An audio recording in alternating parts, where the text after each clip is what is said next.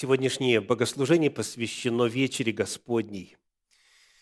И вот об этом апостол Павел в первом послании к Коринфянам в 11 главе в стихах 25 и 26 пишет, мы прочитаем и 26, «Ибо всякий раз, когда вы едите хлеб сей и пьете чашу сию, смерть Господню возвещаете, доколе Он придет». Смысл сегодняшнего богослужения, помимо всего прочего, ибо трапеза Господня, вечеря Господня, воспоминание, хлебопреломление, причастие, Евхаристия насыщена смыслом, важностью, значимостью для верующего человека. Одной из граней этого смысла является следующее. Что вы видите? Что мы будем делать сегодня? Принимая хлеб, принимая вино, принимая чашу, что мы будем делать сегодня? Мы будем, одно слово, глагол, возвещать. Ибо всякий раз, когда вы едите хлеб сей и пьете чашу сию, смерть Господню возвещаете. Мы сегодня возвещаем, мы сегодня провозглашаем смерть Господню. Это одна из целей сегодняшнего служения – и вот когда речь идет о смерти Господней, о смерти Иисуса Христа, нашего Господа, нам очень важно задать вопрос, а что именно мы будем провозглашать? В чем был смысл этой жертвы? В чем значимость этой смерти? Какова природа смерти Иисуса Христа? Что именно провозглашается во время вечери Господней? Моя проповедь сегодня называется смерть Христа двоеточие, первая или вторая? Вопросительный знак. Смерть Христа, первая или вторая? Вот это наша цель в исследовании священного Писания сегодня. Неужели есть две смерти? Тут же правильно задать вопрос. Те из вас, кто изучает Священное Писание, Э, давненько знают, что это так. Но сама концепция двух смертей для многих звучит странно. Давайте прочитаем отрывки Священного Писания, которые имеют отношение к этой теме, для того, чтобы вначале понять, что такое первая смерть и что такое вторая смерть. Дадим вначале определение первой и второй смерти. Итак, книга Откровения, вторая глава, стихи 10 и 11. Это первый отрывок. Книга Откровений, 2 глава, стихи 10 и 11. «Не бойся ничего, что тебе надобно будет претерпеть». Вот дьявол будет вергать из среды вас в темницу, чтобы искусить вас, и будете иметь скорбь дней десять. Не бойся ничего. Не бойся, в частности, когда за Слово Божье, за веру свою ты окажешься в темнице, не бойся, когда тебе предстоит испытать что? Будете иметь что? Скорбь. А также не бойся. Чего? Что текст говорит дальше? Будь верен до смерти, и дам тебе венец жизни. Не бойся и смерти, если придется умереть за Христа, за Бога, за веру, за Божью истину, за Божью любовь и милосердие. Не бойся ничего. И дальше 11 стих говорит, «Имеющий ухо слышать, да слышит, что Дух говорит церквам, побеждающий не потерпит вреда от второй смерти». Итак, в этом отрывке у нас две смерти. Давайте посмотрим снова на 10 стих. «Будь верен до смерти» – это первая смерть. Это смерть, которая является концом человеческой жизни. И вот человек, сохранивший верность до первой смерти, он, сказано, обретет, дам тебе венец жизни. Что это означает? Он умрет, но оживет. Он умрет, но будет воскрешен. тот, кто верность сохранит до смерти, даже если нужно будет умереть, он восстанет к жизни, он обретет венец жизни. Итак, первая смерть – это конец человеческого существования на земле. Но после первой смерти будет что? Будет воскресенье. Эта смерть не является окончательной, финальной. После нее будет воскресенье. И поэтому об этой смерти Библия говорит в каких категориях? Как Библия смерть называет? Сон. Иди к твоему концу, сказано было Даниилу, и что сделаешь? И упокоишься. То есть будешь спать. Да, в английских переводах go to sleep. Иди и поспи дословно. То есть от этой смерти есть воскресенье, как от сна обыкновенно бывает пробуждение. Это первая смерть. Побеждающий не потерпит вреда от второй смерти, говорит 11 стих. Есть и вторая смерть, но ее можно избежать. Ее можно избежать. Кто такой побеждающий? Это тот, кто описан в предыдущем 10 стихе. Кто сохранил верность? Темница ли? Скорбь ли? Смерть ли для некоторых? Господь знает крепость нашей веры. Он нам обещал не послать нам испытаний сверх сил. Да. Но вот побеждающий, тот, кто верен Господу до конца, он будет воскрешен, и он не потерпит после этого своего воскресения, не потерпит вреда от второй смерти. То есть вот в этом отрывочке у нас представлена первая смерть и вторая смерть.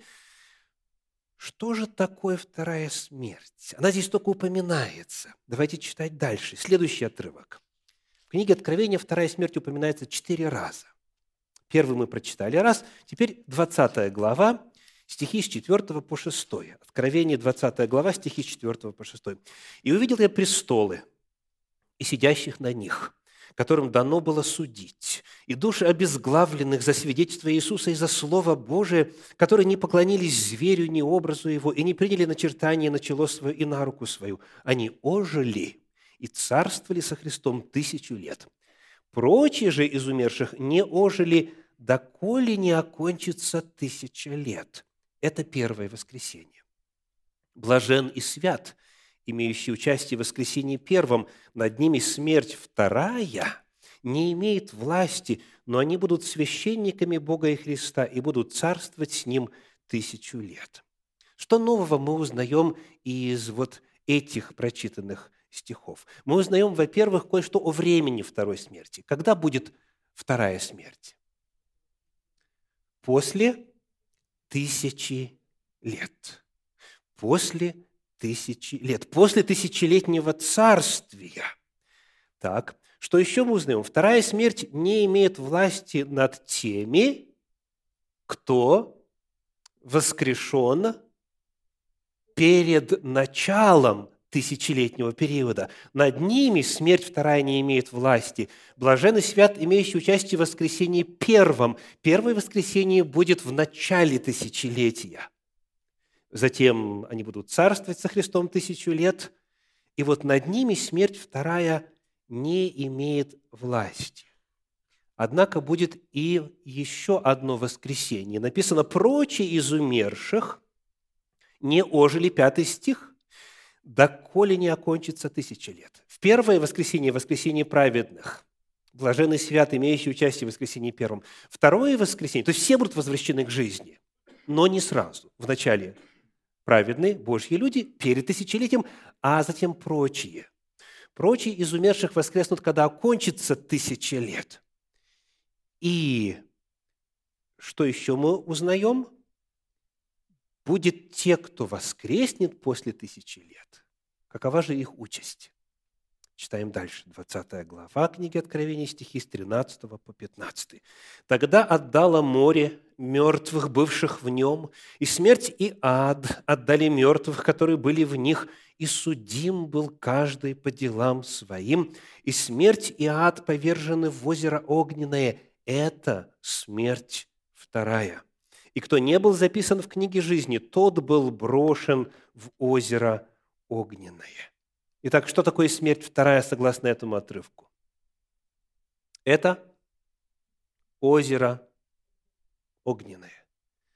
Это смерть вторая, конец 14 стиха. Кто там окажется и вследствие чего?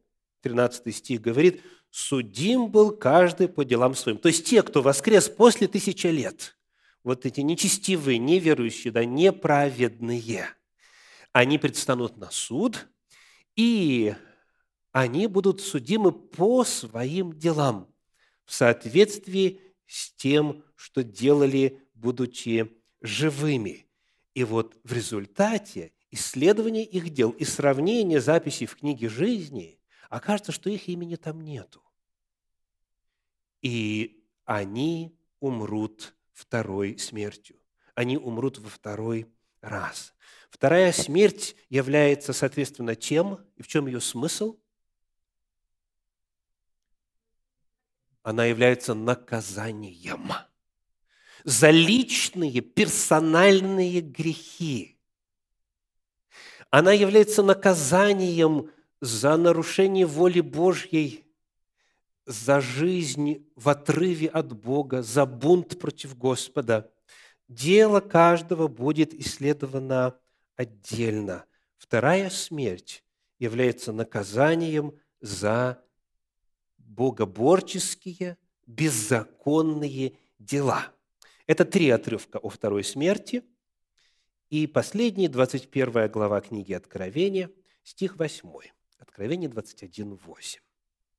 «Боязливых же и неверных, и скверных, и убийц, и любодеев, и чародеев, и идолослужителей, и всех лжецов участь в озере, горящим огнем и серою – это смерть вторая». Из предыдущего стиха не было видно, за какие именно дела они судимы. Мы только знаем, что они не были записаны в книге жизни, а тут теперь становится понятно, за какие дела. Кто окажется в числе умирающих второй смертью? Кто? Беззаконники. Те, кто идет против воли Божьей. Здесь рассказывается, за какие дела второй смертью умрут грешники. Итак, суммируем. Первая смерть. Она является общим уделом всех людей. Это то, чем заканчивается жизнь всякого человека. Апостол Павел в послании к римлянам в 5 главе в 12 стихе написал, «Посему, как одним человеком грех вошел в мир, и грехом смерть, так и смерть перешла во всех человеков, потому что в нем все согрешили». Мы все с вами произошли от Адама и Евы, которые согрешили. Грех вошел через них. Мужчина и женщина, сотворенные названы были одним словом – человек.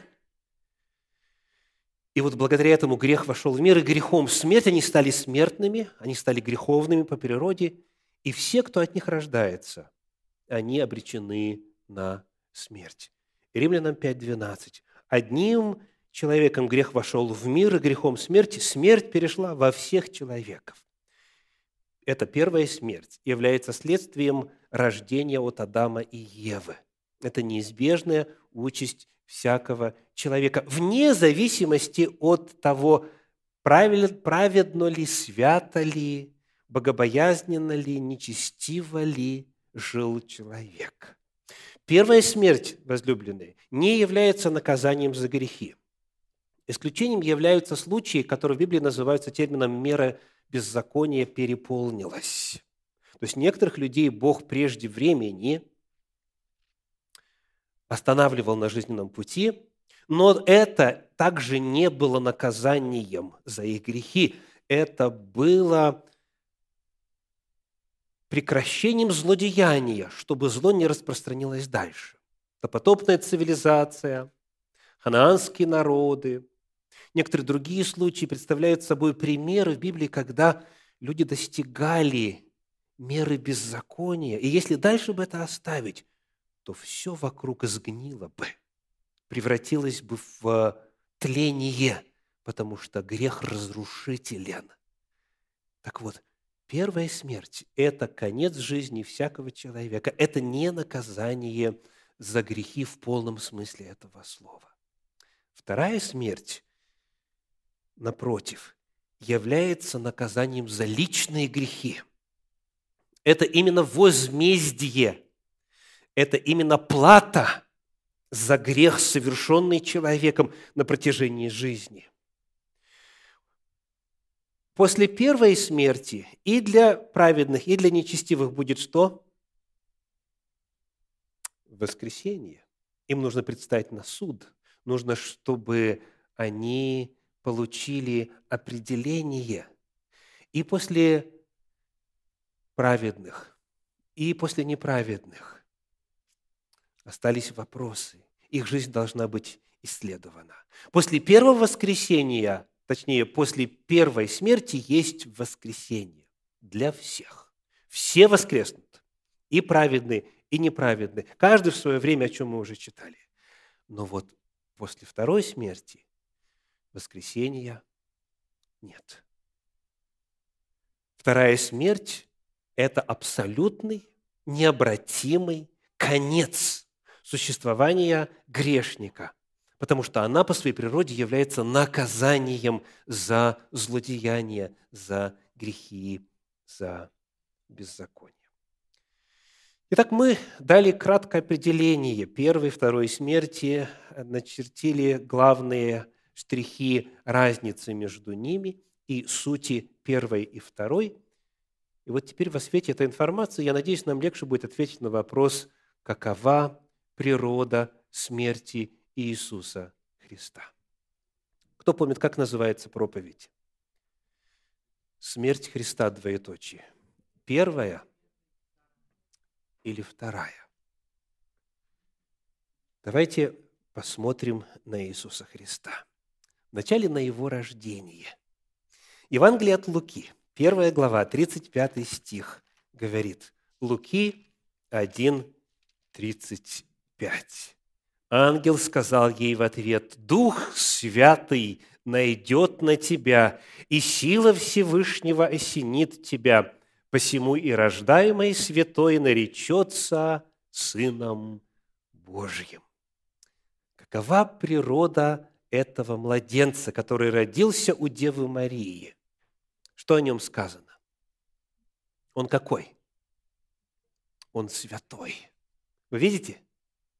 Рождаемое святое. И почему оно святое?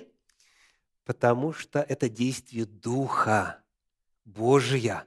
Дух Святой воздействует на тебя и произведет в тебе святое существо.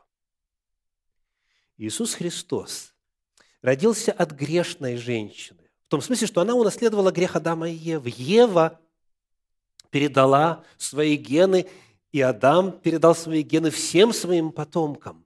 Да?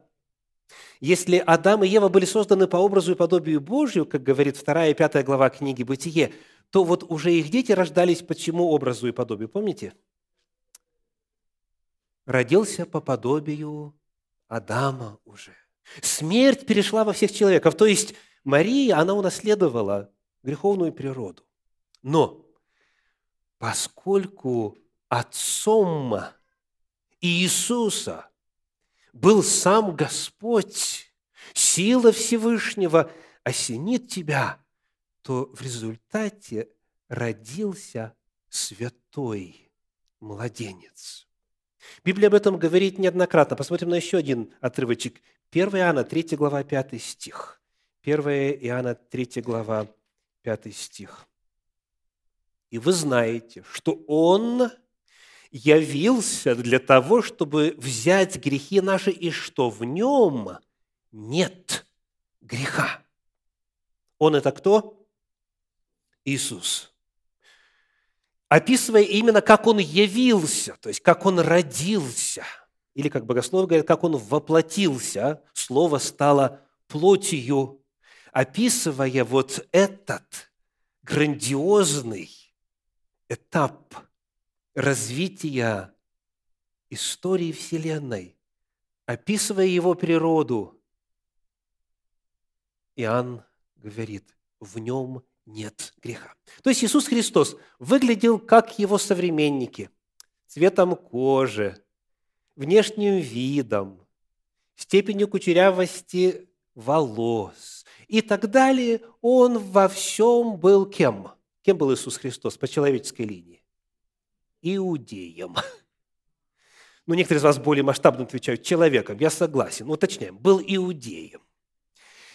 И э, потому он и выглядел как все, он и уставал, как все. Сказано, Иисус, утрудившись а, от пути, это у нас Евангелие Иоанна, сел у колодца, жаждал, испытывал нужду в хлебе, он уснул на корме, потому что устал. То есть он унаследовал все слабости человеческие, что касается вот этой физической стороны. Но что касается предрасположенности к греху, в нем этого не было. Иисус Христос родился с человеческой природой, отягощенной последствиями греха на протяжении четырех приблизительно тысяч лет от Адама до Марии. Что касается физической стороны, но что касается тяги к греху, которая есть у каждого из нас. Вот я в беззаконии зачат, и во грехе родила меня мать моя, пишет Давид, описывая опыт любого из нас. Вот этого у Иисуса не было. Мария не зачала во грехе, не родила в беззаконии. Не было греховной природы у Спасителя Иисуса. Когда Он родился, рождаемое святое, в нем нет греха. Он родился с предрасположенностью ко всем слабостям, как все люди, но без предрасположенности к греху. И не было в нем греховного естества, греховной природы. Это очень важная тема, об этом можно было бы и нужно было бы говорить много, и у нас уже есть э, в архивах записи на эту тему. Но сейчас мы просто отмечаем факт. Иисус родился безгрешным. Второй факт очень важный. Какова была его жизнь? Согрешил ли он? Давайте посмотрим на несколько кратких утверждений послания к евреям, 4 глава стихи 14 и 15. Евреям 4 глава стихи 14 и 15. Написано, «Ибо мы имеем...» 14. «Итак, имея первосвященника великого, прошедшего небеса Иисуса, Сына Божия, будем твердо держаться исповедания нашего, ибо мы имеем не такого первосвященника, который не может сострадать нам в немощах наших, но который, подобно нам, искушен во всем, кроме греха. Как вы понимаете последнюю фразу? Во всем, кроме греха. Ведь суть искушения в чем? В том, чтобы подвинуть, подтолкнуть заманить в грех, правильно? Послушайте, как эту мысль передает один из современных переводов, перевод Стерна, например. «С единственной разницей тире он не грешил». То есть суть попросту в том, что во всех искушениях он вышел победителем. Он ни разу не согрешил. И этот факт Библия подтверждает и постулирует многократно. 1 Петра, 2 глава, 22 стих. «Он не сделал никакого греха, и не было лести в устах его. Он не сделал никакого греха. Итак, вывод. Что бы произошло с Иисусом Христом, если бы он просто вот дальше продолжал жить? И не, и не стал бы агнцем Божьим, который в определенный момент взял на себя грехи мира. Безусловно, я задаю вопрос из категории что было бы, если бы, но, исходя из того, что мы знаем, что было бы с Адамом и Евой, если бы они не согрешили? Они бы жили всегда, без ограничений. И Иисус, родившись без греха и не согрешив ни разу, доколе одерживал бы победу над грехом, до тех пор бы и жил без конца и края. Это означает, возлюбленные, что Иисус не должен был умирать какой смертью? Первой смертью. Потому что он не унаследовал греховную природу Адама. Повторим. Грехом в мир вошла смерть, и смерть перешла во всех человеков, потому что в нем все согрешили.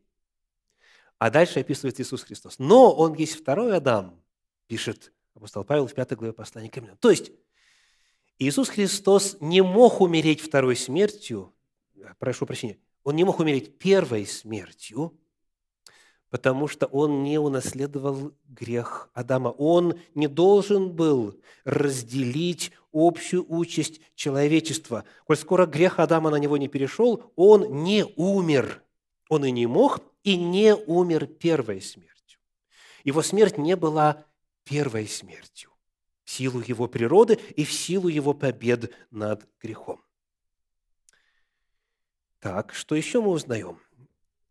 Должен ли был Иисус Христос умирать второй смертью? Как вы думаете? Тем более нет. Согласны? Потому что вторая смерть является наказанием за грехи, личные, конкретные, частные грехи, каковых Иисус не совершил.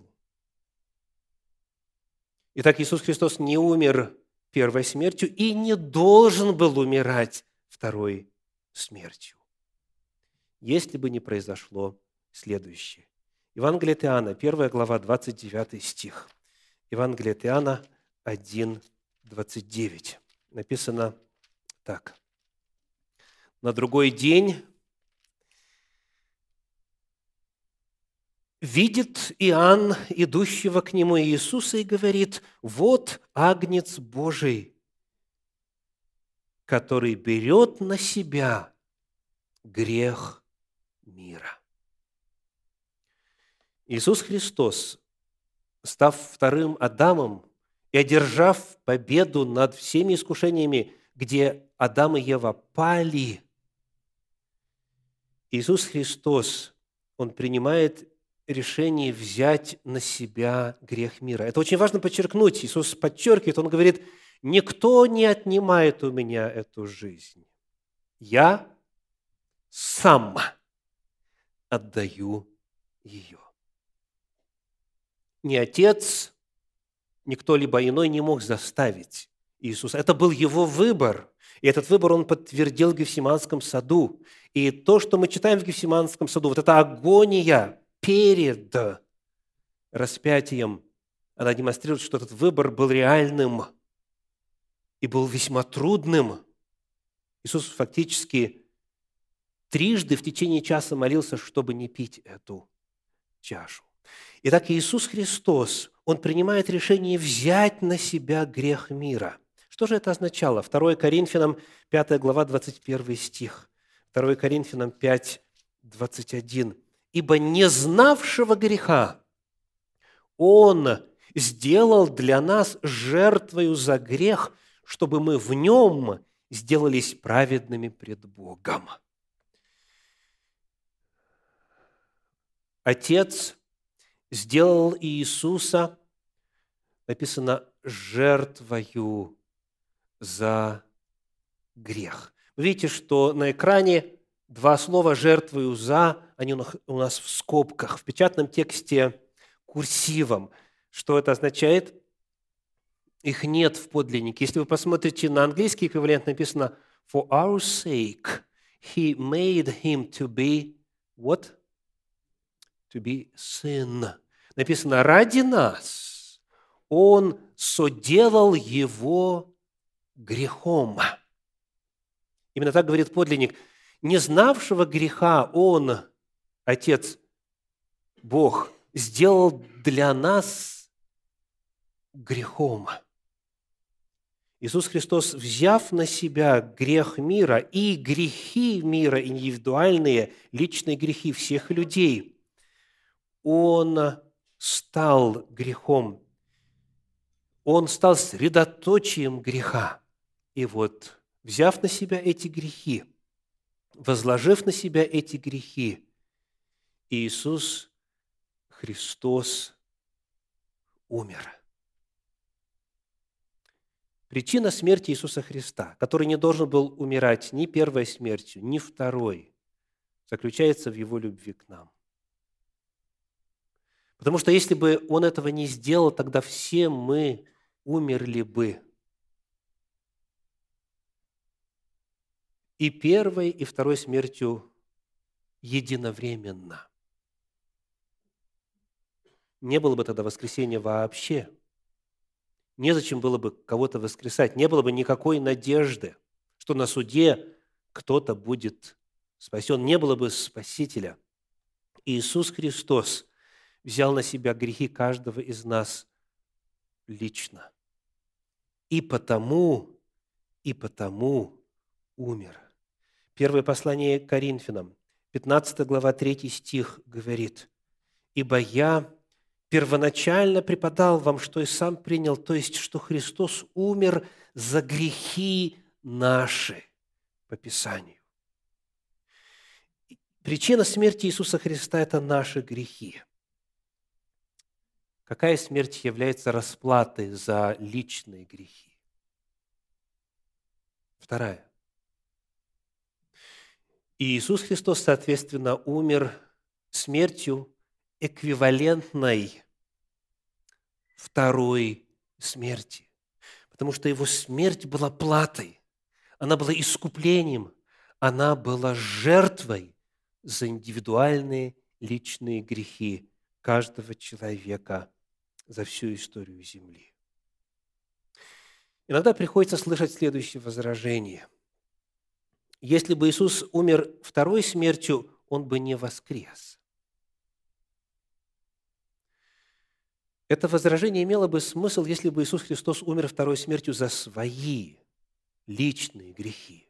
Тогда да, он не должен был бы воскреснуть, потому что вторая смерть есть наказание, есть плата за грехи. Но коль скоро он не согрешил ни разу,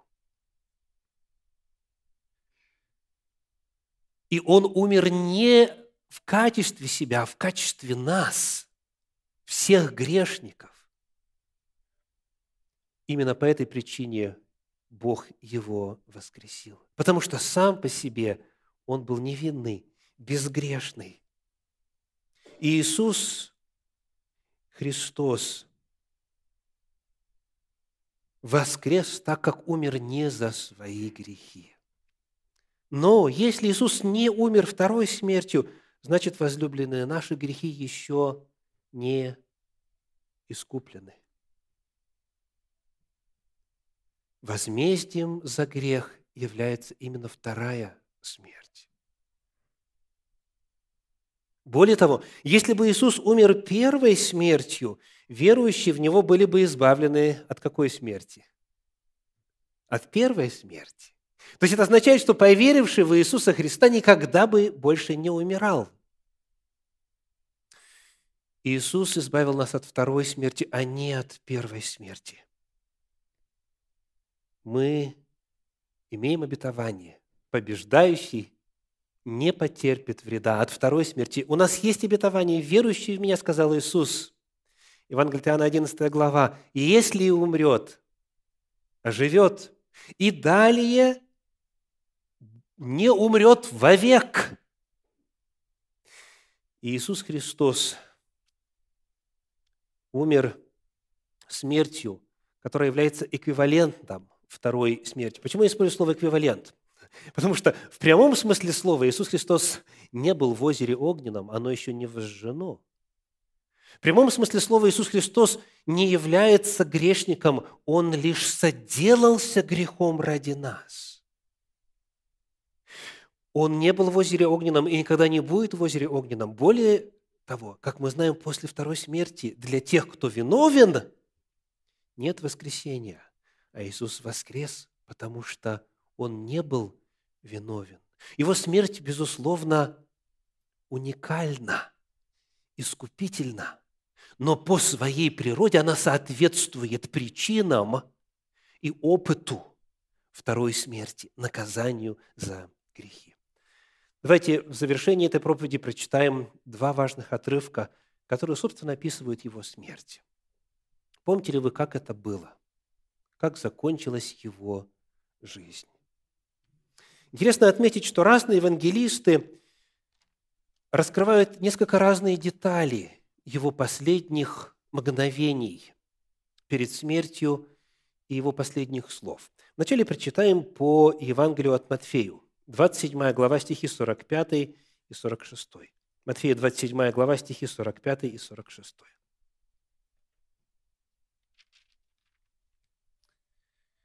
От шестого же часа тьма была по всей земле до часа девятого.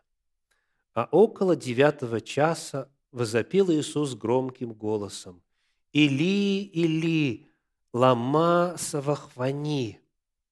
То есть, «Боже мой, Боже мой, для чего Ты меня оставил?» Возлюбленные, что выражает эта фраза? Иисуса. Во-первых, мы узнаем, что это цитата. Иисус цитирует Священное Писание, умирая. И эта цитата из книги Псалтирь, 21 главы. Прочитаем там стихи 2 и 3. «Боже мой, Боже мой, для чего Ты оставил меня? далеки от спасения моего, слова вопля моего. Боже мой, я вопию днем, и ты не внемлешь мне, ночью, и нет мне успокоения. Вот эти слова цитирует Иисус. Что выражают эти слова? Что вы видите в тексте? Посмотрите на второй стих. Боже мой, Боже мой, для чего ты оставил меня далеки от спасения моего слова вопля моего. Что выражает эти слова? Третий стих. «Я вопию, ты не внемлешь». Это слова, выражающие отчаяние и безнадежность. Нет спасения, нет ответа от Бога. Вы видите? Иисус Христос, цитируя 21 Псалом, выражает вот эту агонию внутреннюю, где Он заявляет, что Отец Его оставил, и что спасения нет. Что на Его мольбу ответа нет. Вы знаете, если бы это было единственное описание последних слов Иисуса на кресте – то это было бы очень мрачно. Но есть и иные. И преимущество наше в том, что у нас есть четыре евангельские повествования, которые с разных сторон описывают события и дают нам возможность гармоничного восприятия реалий. Поэтому я приглашаю обратиться еще к одному отрывку. Это Евангелие от Луки, 23 глава, стих 46. Луки 23, 46. Иисус, возгласив громким голосом, сказал, «Отче, в руки Твои предаю Дух мой». И сказав, и сие сказав, испустил Дух. Что выражают эти слова? Как вам думается? При исследовании оказывается, что эти слова тоже являются цитатой. Представляете, Иисус на кресте пел. Потому что это тоже цитата из книги «Псалтирь», это псалмы, которые он знал с детства, которые многократно исполнялись и в синагоге, и на праздниках в Иерусалиме, и просто в народе, просто в жизни. И эта цитата из 30 главы книги Псалтирь. Прочитаем там стихи 5 и 6. «Выведи меня из сети, которую тайно поставили мне, ибо Ты – крепость моя. В руку Твою, в Твою руку предаю дух мой. Ты избавлял меня, Господи, Боже истины». Что передают эти слова? Это просьба о спасении. Это ссылка на опыт спасения. Если вы посмотрите на английский перевод, то вот что мы находим. «Into your hand I commit my spirit». так же, как и в русском, так? В твою руку я вручаю свой дух. А дальше «You have redeemed me, O Lord». Что это означает? Ты избавил меня, ты искупил меня, Господи. И дальше faithful God. То есть у нас сказано Божьей истины, а в этом переводе Бог верный. Бог верный. Иисус знал о пророчествах. Еще до своей смерти, задолго он говорит, Сыну человеческому должен, должно быть предану в руки грешников. Его будут там бичевать, пострадает и так далее, много потерпит. Дальше что? Умрет и затем воскреснет. Он знал эти пророчества. И он говорит, Боже, Ты Бог верный. Ты меня избавлял в прошлом, и я в Твои руки вверяю мой дух.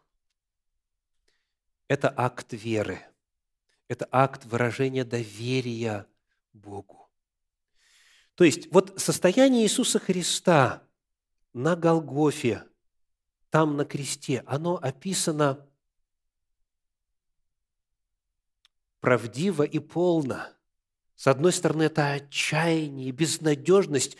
И эти слова, «Боже мой, почему ты оставил меня, ты мне не отвечаешь», они выражают осознание того, что Бог его оставил. А мы знаем, что происходит, когда Бог оставляет. Книга Исаии, 59 глава, стихи 1 и 2. «Вот рука Господа не сократилась на то, чтобы спасать, и ухо его не отяжелело для того, чтобы слышать, но беззакония ваши произвели разделение между вами и Богом вашим, и грехи ваши отвращают лицо его от вас, чтобы не слышать. Беззакония, взятые Иисусом Христом на себя, они произвели что? Разделение между ним и Богом. Поэтому он говорит, ты меня оставил. Это возглас отчаяния. Но все-таки Иисус умирает с надеждой, потому что Он помнит и знает Божьи слова. И Он знает, что Господь верен. Смерть Иисуса, она описывает правду и о том, что Он умирал, чувствуя себя грешником, причем последним отъявленным самым-самым-самым тяжелым преступником, потому что грехи всего мира тяготели на нем. Эти муки совести, это тяжкое сознание чувства вины, оно было реально. Это описание того, что будут чувствовать те, кто умрет второй смертью, осознавая свои грехи. Но поскольку он был свят, праведен и ни разу не согрешил, Иисус говорит, Господь, несмотря на все это, на этот ужасный опыт, я предаю в Твои руки. Ты милостив, а главное, Ты верен. И сказав сие, испустил Дух. Смерть Христа, двоеточие, первая или вторая.